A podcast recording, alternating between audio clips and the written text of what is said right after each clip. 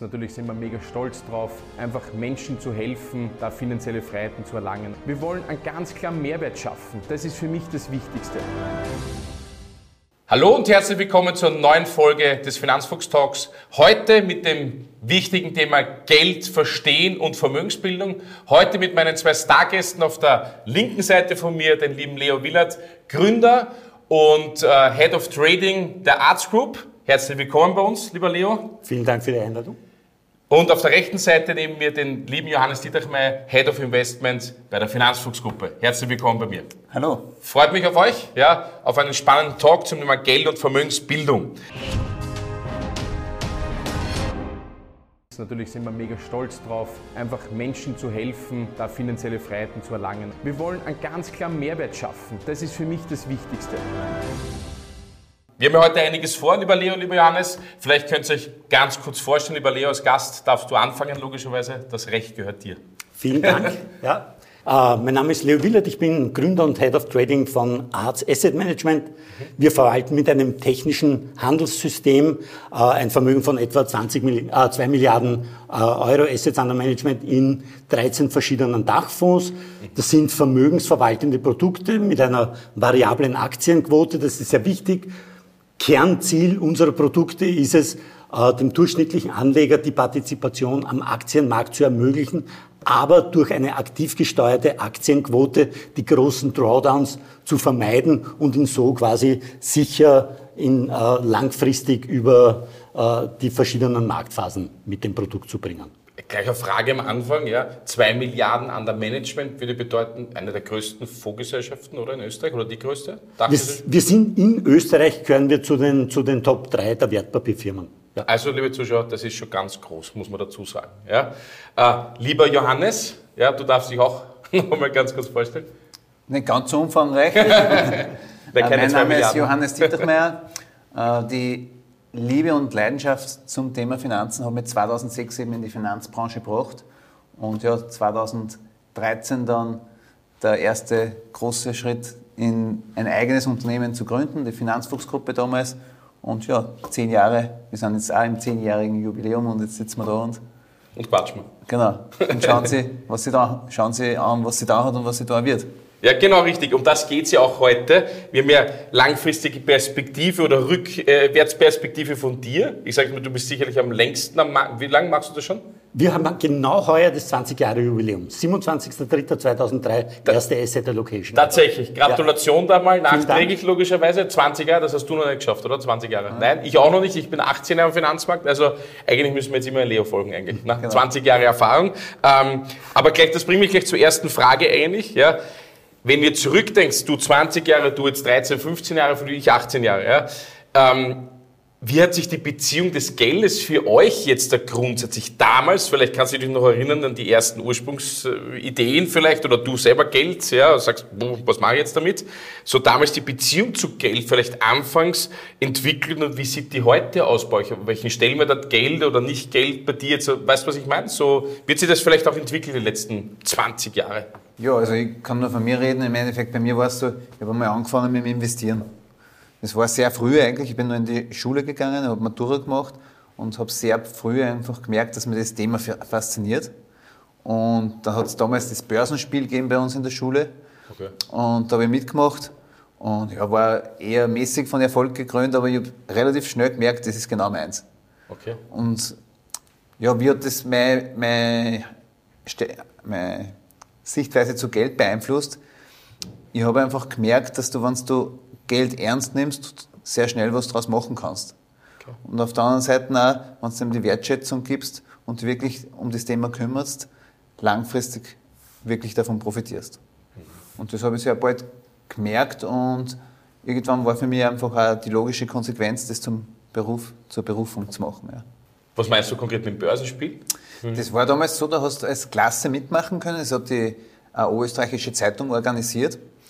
Und du hast ein Startguthaben gehabt als Klasse, das ist jetzt Online-Geld sozusagen gewesen, hast mit 10.000 Euro gestartet damals. Und nach einem gewissen Zeitraum ist geschaut worden, welche Schulklasse hat diese beste, beste Performance dann erreicht oder am meisten Geld erwirtschaftet. Und das, ja, wir waren nicht bei den Sieger dabei, aber es war sehr spannend, dass du einfach merkst, du kaufst, bist dort Teilhaber von einem Unternehmen Okay. und partizipierst damit, wann das Unternehmen gut wirtschaftet, beziehungsweise auch in die andere Richtung. Dass das keine Einbahnstraße nach oben ist und das hat mich damals so fasziniert, dass ich dann auch in dem Segment hängen geblieben bin und Cool. das zur Berufung gemacht habe sozusagen. Siehst du, weil du sagst Berufung, Berufung hast du sie du auch gemacht. Du hast kein Börsenspiel gemacht, sondern du hast ja wirklich echtes Geld zu managen. Aber wie war es bei dir so, wenn du zurückblickst, anfänglich Aber Geld? Der, der Werdegang war eigentlich sehr ähnlich. Also ich habe auch als Privatanleger begonnen, habe irgendwie Anfang der 90er Jahre mein eigenes äh, Geld gemanagt, habe dann auch festgestellt, so, naja, wirklich erfolgreich ist das nicht. Habe dann äh, in North Carolina eine Trading-Ausbildung gemacht beim Dr. Van Tharp. Okay. Und habe dann als Abschlussarbeit dort, war die Vorgabe, ein Handelssystem für sich selbst zu entwickeln. Das habe ich auch, habe es dann in Amerika äh, bei einer Fondsgesellschaft namens Ridex mein eigenes Portfolio verwaltet. Dann gab es dort eine gesetzliche Änderung. Ich musste äh, sozusagen das Geld nach Österreich transferieren zu einer Gesellschaft namens Fonds Co., die der C Quadrat gehörte. Und dann war der reine Zufall einfach der, meine Kontobetreuerin hat einen der beiden C Quadrat Gründer geheiratet und hat gesagt, Du habt einen Kunden, der schichtet zwar relativ viel um und ist sehr aktiv, aber das funktioniert gar nicht so schlecht. Und dann haben mir die einen Fonds übertragen, nämlich am 27.03.2003. Okay. Mit 1,4 Millionen Euro Assets under Management. Damals ich auch noch in Schilling denkend. 20 Millionen Schillings war ein überirdischer Betrag. Okay. Ja. Und so hat es eigentlich begonnen. Ja, Okay. und so hat sich dann schrittweise, wie oft, äh, halt einfach Glück auch, 27.03.2003, es war der absolute Tiefpunkt der Märkte. Okay. Wie wir begonnen haben, nach einem halben Jahr war der Fonds plus 27 Prozent. Und eine deutsche Versicherung wurde auf uns aufmerksam und hat uns dann, wir saßen damals in Gibraltar, by the way, ja, also Okay. äh, Standort war Gibraltar und die haben gesagt, das gefällt uns gut, was ihr da macht, aber mit Gibraltar, das, das wird nichts, also Deutschland oder Österreich. Wir haben uns dann eben für Wien entschieden und haben, haben das Unternehmen in Wien gegründet und das war so in einer Kurzversion eigentlich die, der Beginn. Vor 20 Jahren, das ist interessant. Sag, wie und wo aber konkret hat sich das für dich so entwickelt, diese Beziehung zu Geld dann tatsächlich in der Vergangenheit? in der Vergangenheit. Ähm, als, als, als Kind war mir schon wirklich intuitiv klar, Geld hat einen zentralen Stellenwert im Leben. Es gibt ja diesen, diesen Saga vom Oscar Wilde, so als, als, als Kind dachte ich, Geld sei das Wichtigste im Leben und jetzt, wo ich alt bin, weiß ich, dass es so ist. Ja? Okay. Und ein bisschen in die Richtung war das bei mir auch. Ja. Das ist, hat sich sehr früh manifestiert in meinem Kopf. Geld ist ein zentrales Element im Leben und auch sozusagen es sorgsam zu verwalten. Das war mir sehr früh bewusst, dass das ein wesentlicher Faktor im Leben ist. Und das hat mich letztendlich auch dazu geführt zu sagen, ähm, ich, ich gehe nach North Carolina und mache dort diese Trading-Ausbildung, weil ich das nicht einfach intuitiv aus dem Bauch machen möchte, sondern wirklich quasi auf Basis eines fundamentierten Wissens. Aber das macht ja nicht jeder. Du sagst gerade, äh, ja, Geld ist wichtig, aber dann wird wahrscheinlich eher die Frage sein, warum ist es so wichtig? Weil nicht jedem ist Geld immer wichtig. Und das Zweite wäre es für mich, warum North Carolina zum Beispiel jetzt da? Wie Ja. kommt man da drauf? Das, das, ist gut, und das lässt sich eigentlich beides durch eine Antwort geben. Es war beim Dr. Van Farb nämlich so, das war der Trading-Ausbilder, bei dem ich war. Okay. Der erste Punkt überhaupt, mit dem er begonnen hat, hat er gesagt, why are you into trading? Also die Frage war, warum willst du überhaupt traden? Okay. Und ich habe natürlich gesagt, wie jeder so, um Geld zu verdienen. Und er hat gesagt, du wirst am Ende herausfinden, die meisten Leute traden nicht, um Geld zu verdienen.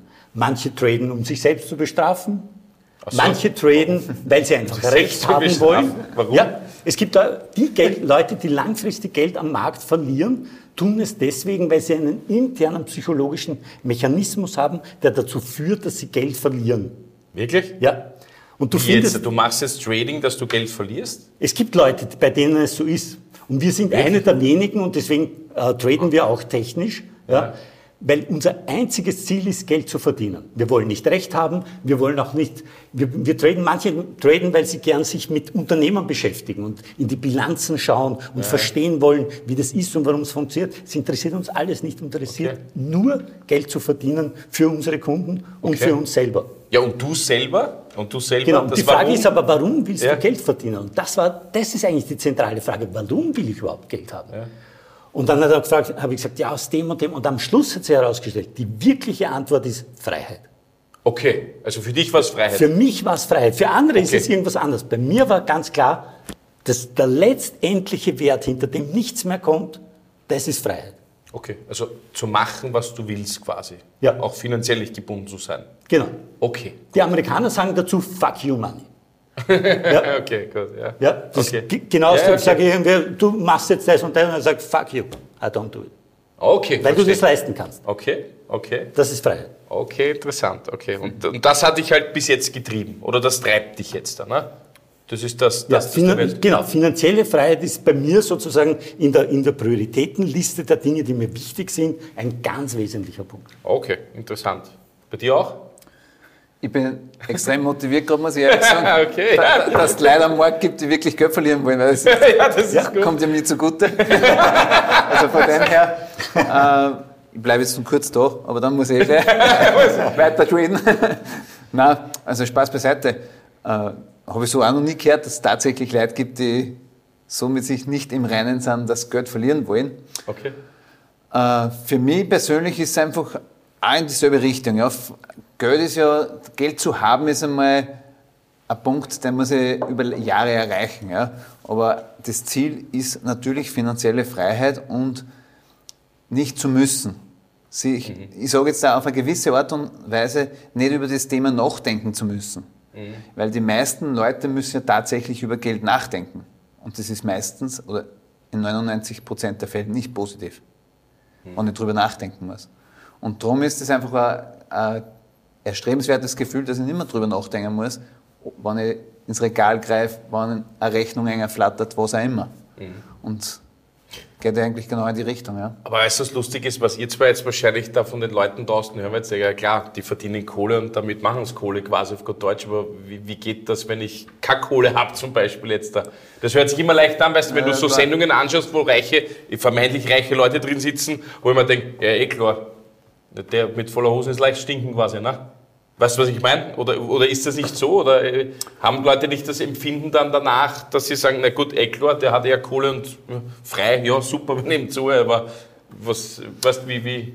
Klar, auf eine gewisse Art und Weise sicher, aber da spreche ich wahrscheinlich auch jeden aus dem Magen, sage ich jetzt mal, jeder von uns hat auch schon mal Zeiten gehabt, wo es anders war. Wo du vielleicht einmal Rechnungen beiseite geschoben hast, so nach dem Motto, puh, das könnte jetzt spannend werden. Und im Endeffekt, das ist auch das, was ich sage immer, Erfolgreiche von weniger Erfolgreichen unterscheidet, die Kopf aus der Schlinge zieh Mentalität, sage ich immer gern dazu. Dass ich einfach sage, hey, das passiert mir kein zweites Mal. Das war zum Beispiel ein wesentlicher Grund in meiner Kundenbetreuung, wie 2007, 2008 die Finanzkrise war und einige meiner Kunden auch eine mitbekommen haben, war es ein wesentlicher Punkt, wo ich gesagt habe, das passiert mir kein zweites Mal. Und das ist was Schönes gesagt, ab wann ist man, weil du sagst erfolgreich oder weniger, aber ab wann ist man erfolgreich im Geldanlegen? Das ist ja auch so zentral. Ab wann ist man erfolgreich zum Beispiel jetzt da? Auch wieder ganz eine kontroverse Frage natürlich, weil jeder hat andere Ziele. Okay. Aber aus meiner Sicht ist, also ich, ich mache Black sagt jedes Monat Kassensturz. Okay. Also ich, ich habe mein Excel, wo ich jedes Monat meine Vermögenswerte aufsummiere. Okay. Und mir ist irgendwo wichtig, dass von Jahr zu Jahr einfach mehr wird. Ja? Das ist mein Erfolg. Ob es jetzt Okay. immer in deinem Prozentsatz ist, was man sich als- Ziel gesetzt hat. Der Ma- Markt macht nicht immer das, was man sich vorstellt, Ja. aber dass es mehr wird. Das ist das Wesentliche. Und Okay. in die Richtung geht auch der Handelsansatz von Art, Ja. dass ich in einer Phase, wo es mal noch schwierig ist an den Märkten, die Verluste begrenze und dann, wenn es halt die Post wieder abgeht, dabei bin, sozusagen. Ja. Ab wann ist man erfolgreich? Ja, das ist, ist eine sehr gute Frage. Also wenn man sozusagen sich die Langfriststudien anschaut, es gibt diese E-Botzen-Studien seit 1926, wo man bei den drei wichtigsten Assetklassen, Aktien, Anleihen und Geldmarkt sieht, was kommt raus, wenn ich long, in the long run, also lange Zeit investiert bin. Und dann zeigt sich, nach Inflation mit Geldmarkt bin ich immer im negativen Territorium. Das heißt, Geldmarkt bedeutet was? Geldmarkt bedeutet einfach, äh, ich habe das Geld am Konto liegen, aber habe es in super kurzen Staatsanleihen. Oder Sparbuch, ne? Ja, Sparbuch Konto, oder Sparbuch, ähnliches. ne? Da ist es einfach so, langfristig frisst die Inflation mehr auf, als ich hier habe.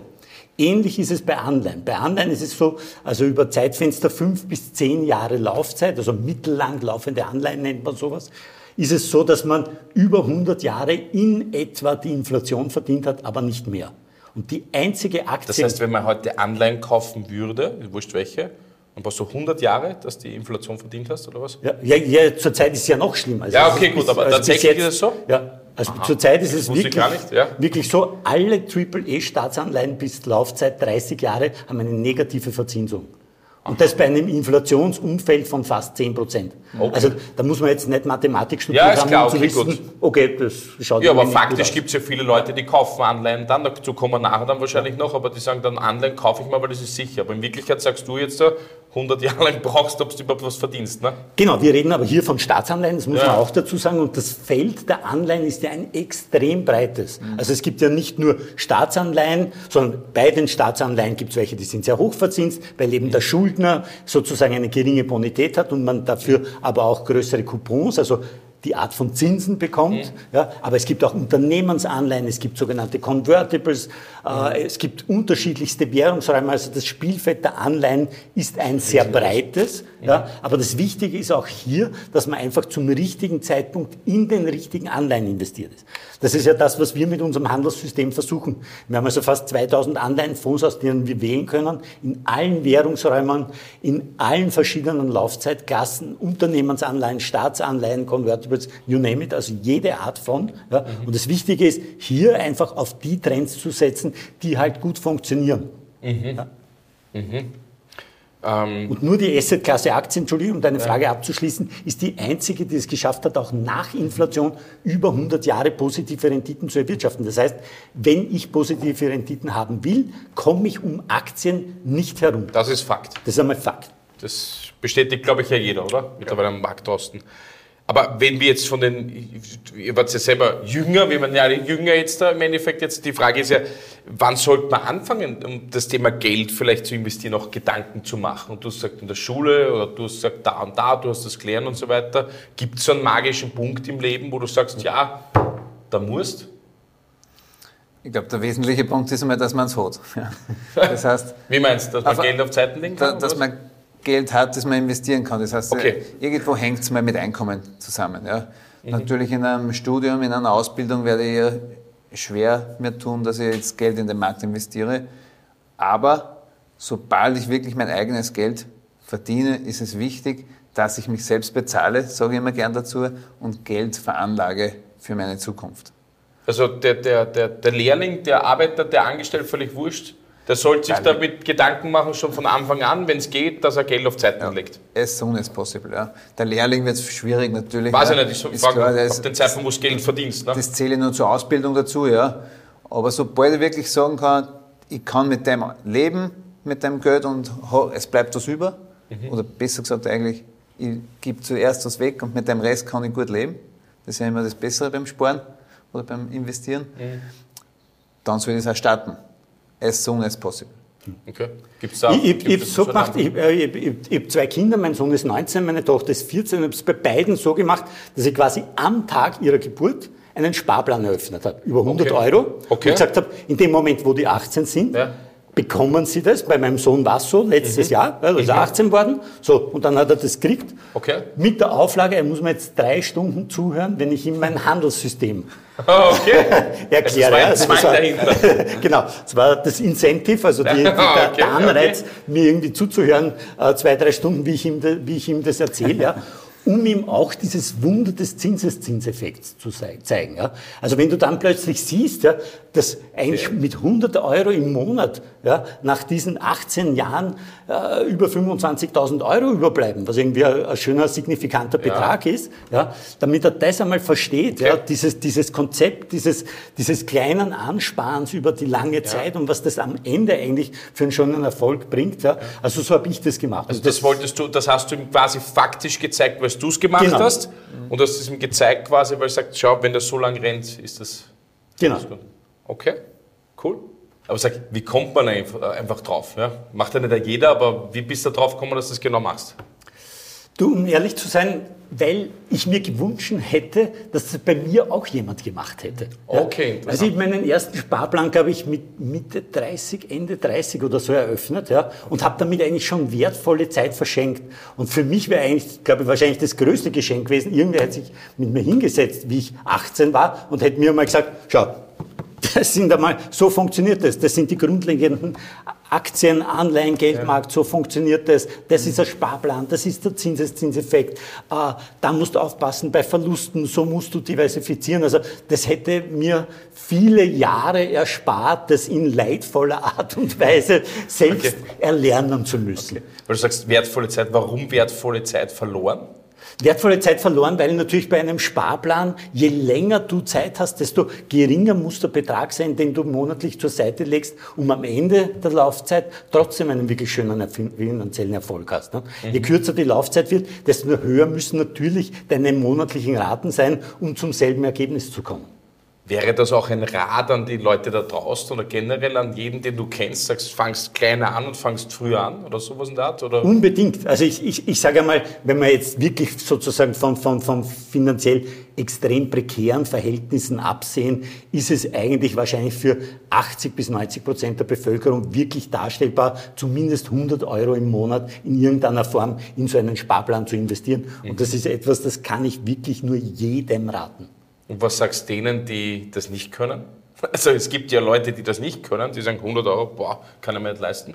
Ja, muss man, muss man natürlich sagen, klar, also, also wenn ich jeden Tag äh, sozusagen im Supermarkt abwägen äh, muss, wa, was kann ich ja. mir nur leisten, das ist dann natürlich schon wirklich schwierig. Ja. Also man kann da wahrscheinlich für 80, 90 Prozent der Bevölkerung sprechen, aber nicht für jeden. Mhm. Das muss man realistisch auch so sehen. Okay.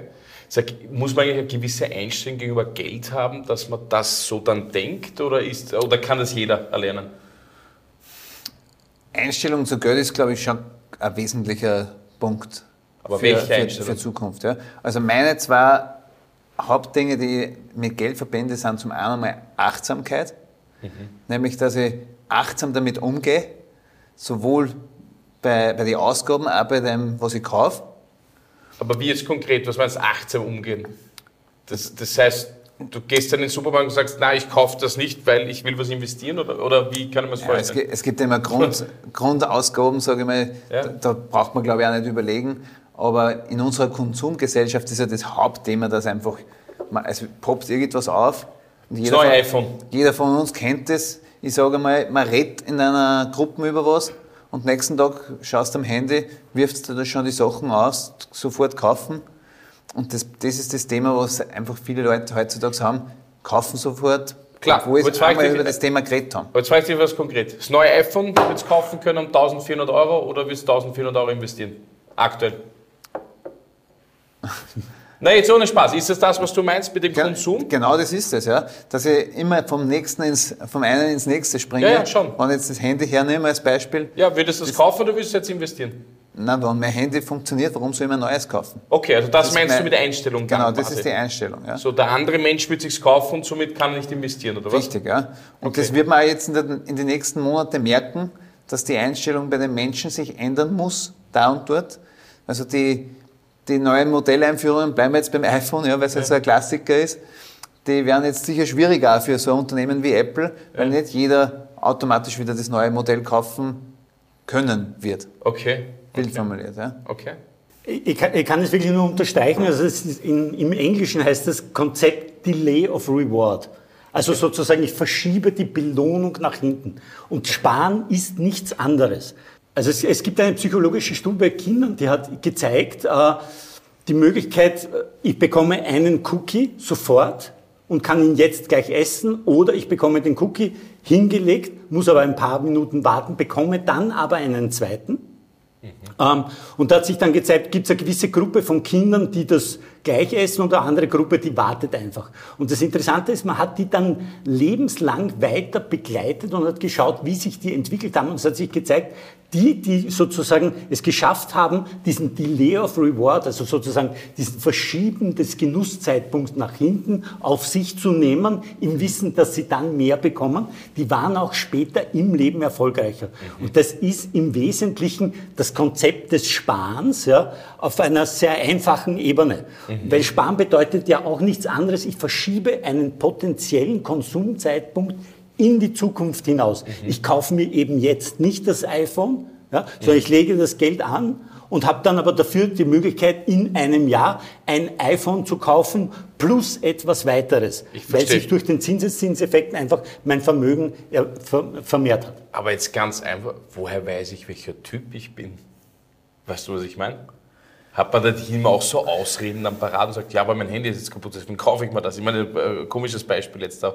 Aber wo fange ich dann an zu sagen, ja gut, da muss ich sparen und da will ich auf Zeiten legen? Oder ist es generell so? Sind es generell andere Menschtypen? Klar, äh, man muss natürlich unterscheiden einmal einerseits zwischen Ausgaben, die unvermeidlich sind. Ja. ja also wenn ich sage, das iPhone ist kaputt, dann brauche ich einen Ersatz, weil sonst kann ich halt nicht arbeiten. Ja. Aber die zweite sozusagen Frage ist eben sozusagen dieser Reward im Sinne einer Belohnung gönne ich mir eben jetzt den Urlaub oder mache ich ihn doch nicht und lege das Geld auf die Seite, um eben für die Eigentumswohnung anzusparen. Okay, ich ja? verstehe. Und das ist schon eine Sache, das weiß man auch aus der Sozialforschung sehr stark natürlich, ähm, der Prägung des Elternhauses. Mhm. Ja? Also man sieht sehr stark, dass Elternhäuser, die zum Beispiel einen unternehmerischen Hintergrund haben, wo grundsätzlich auch das Konzept des Sparens äh, stärker verantwortlich ist, wo auch das Konzept der Eigenverantwortlichkeit stärker verankert ist. Das heißt, Vertraue ich auf den Staat, dass er mir meine Pension zahlt, oder sorge ich selber vor? Ja, das heißt, Kinder, die so sozialisiert wurden, ja, übernehmen dieses Wertesystem natürlich besser und leichter von ihren Eltern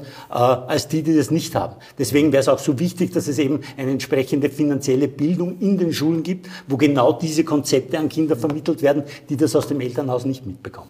Ich verstehe auf eine gewisse Art und Weise, die Herausforderung sehe ich oft auch in der Erziehung, sage ich jetzt einmal. Mhm. Wir, wir, haben ja gesagt, wir müssen die Kinder eigentlich schon ein wenig in die Richtung erziehen, das zu denken. Aber wie erziehe ich jetzt einen Vierjährigen, der sagt, Papa, das will ich, das will ich, das will ich? Wie erziehe ich denn dann auch wirklich, dass ich ihm nicht zum Konsummonster jetzt sozusagen mache? Ja, das ist eine super Frage. Aber auch, glaube ich, da, dieses Konzept wieder Delay of Reward, also das Verschieben der Belohnung, ist genauso eine Sache. Ja? Du bekommst, ich weiß nicht, du darfst nur zehn Minuten Fernsehen, aber du musst jetzt den Tisch abräumen. Oder du musst jetzt dein Zimmer zusammenräumen. Ja? Dass er immer sieht, okay, die Belohnung bekomme ich, aber erst nachdem ich davor eine gewisse Leistung gebracht habe. Ja? ja. Und das kann man ja wirklich runterbrechen, eben bei einem Vierjährigen, auf, auf ganz einfache Sachen. Eben so Zimmer zusammenräumen und dann gibt's die Süßigkeiten. Oder, oder ähnliche Dinge, dass er einfach versteht, okay, wenn ich das und das, das mache, wenn ich mich hier diszipliniere, dann bekomme ich die Belohnung. Ich tue mir da eigentlich leichter, muss ich ehrlich sagen. Die Frau, die sagt natürlich, ich bin den ganzen Tag mit ihm daheim, ich kann nicht die ganze Zeit belohnen. Aber ja, auf eine gewisse Art und Weise. Das Bad Cop und Good Cop Spiel daheim. Das kenne ich auch zu Hause. Stimmt, der Papa ist der, der, der, was immer spät kommt quasi und den Papa, den fragt man eher um die Geldgeschichten quasi. Die Mama ist daheim, ist ja trotzdem jetzt da, ja. Und die muss die Gute sein, weil die darf sich ja nicht blöd stellen quasi. Papa gibt schnelle Belohnung. Ja, genau. aber schon ein bisschen anders, muss ich sagen. Es ist schwierig, weil, ganz ehrlich, in der Erziehung ist es viel schwieriger. Aber wenn meine Kiddies jetzt zu mir kommen zum Beispiel, also ich habe mich hundertmal ertappt, mindestens schon, dass ich sage, okay, ich gebe halt nach ich kaufe es ihm halt, weil ich mir denke, hm, da geht es ihm besser. Mhm. Also so viel zu dem Thema Disziplin, obwohl ich glaube, dass ich sehr diszipliniert bin. Ich glaube, das ist ein schmaler Grad. Ich zum Beispiel habe sehr oft, da kenne ich mich selber, denke mir, okay, kein Thema, mache ich, kaufe ich da. Ich weiß nicht, ob es richtig oder falsch ist, weißt du, weil das wirst du nie wissen. Für mich war es in der Situation richtig. Ja? Mhm. Vielleicht ist es aber auch falsch. Das werde ich nie wissen wahrscheinlich, oder? Ich weiß es nicht. Ist spannend, oder, die Geschichte? Da, da geht es immer um das, dass man sagt, man will den Kindern einfach ein gutes Leben ermöglichen. Ja, schon. Aber es sollte halt nicht nur die Kindheit schön sein, sondern das ganze Leben. Und da wird schon der Ansatz gut sein, dass ja, ich sage, äh, ich verknüpfe das Ganze schon mit dem Thema Disziplin auch noch. Ja, ja, das glaube ich schon, da bin ich, bin ich voll. Das ist halt die Frage, ob du selber diszipliniert dann genug bist. Ja, ja das ist, ja, das ist, ja, das ist eine gute Frage. Es ist ja das, ne? du sagst, du willst es deinen Kindern vorleben, stellst dann aber fest, boah, ich bin ja da selber gar nicht richtig diszipliniert. Also es ist schon auch ein guter Spiegel zu sehen, wie konsequent bin ich selber. Ja, aber wie ist es du, jetzt ganz ehrlich, jetzt kommt das Kind zu dir, jetzt, jetzt Hand aufs Herz jetzt, jetzt kommt das Kind zu dir und sagt, ich mache das und du sagst nein. Jetzt das pragmatische Beispiel, du musst zuerst, ich sage jetzt nicht, dein, Zimmer aufräumen und dann kriegst du das? Ja, ist das also wirklich so? Wir, wir, haben das schon relativ konsequent durchgezogen, muss man sagen. Das Interessante ist ja, Kinder erleben das ja als normal, wie es dann ist. Ja? Ich sage, die, auch diese Art, die, weiß nicht, irgendwie Familie mit zwei Kindern, das ist ja, wenn man historisch betrachtet, ganz selten der Normalfall. Ja? In, in, Afrika leben immer, da leben die Häuptlinge, daneben lebt der Medizinmann mhm. und die Kinder wohnen mit den Alten am anderen Ende des Dorfes. Mhm. Ja? Und die erleben das aber auch als völlig normal mhm. und finden jede andere Lebensform merkwürdig. Und mhm. genauso ist es da. Ja? Wenn du halt das diszipliniert mit denen durchziehst, ist es für die irgendwann nach ein, zwei Jahren, ist es total klar, ich muss zuerst die Hausaufgabe machen, dann das Zimmer zusammenräumen, dann mhm. kann ich spielen. Okay. Ja? Glaub, Spannend. Die, Spannend. Die Herausforderung ist eher, wenn du jetzt auf einmal mit sechs eine Umkehr machst. Genau. Vorher hat er alles gekriegt und dann auf einmal muss er genau. spuren, sozusagen. Genau. Ja, ja, ja, okay. das, das ist ganz schwer. Okay. Ja, Respekt. Also muss ich sagen, ich glaube nicht, dass ich das immer zusammenbringe, muss ich sagen. Also breche ich jetzt eine Lanze für die, die das auch nicht zusammenbringen. Also ich glaube, ich bringe es nicht immer zusammen. Aber ja, soll so sein im Endeffekt jetzt. Ne?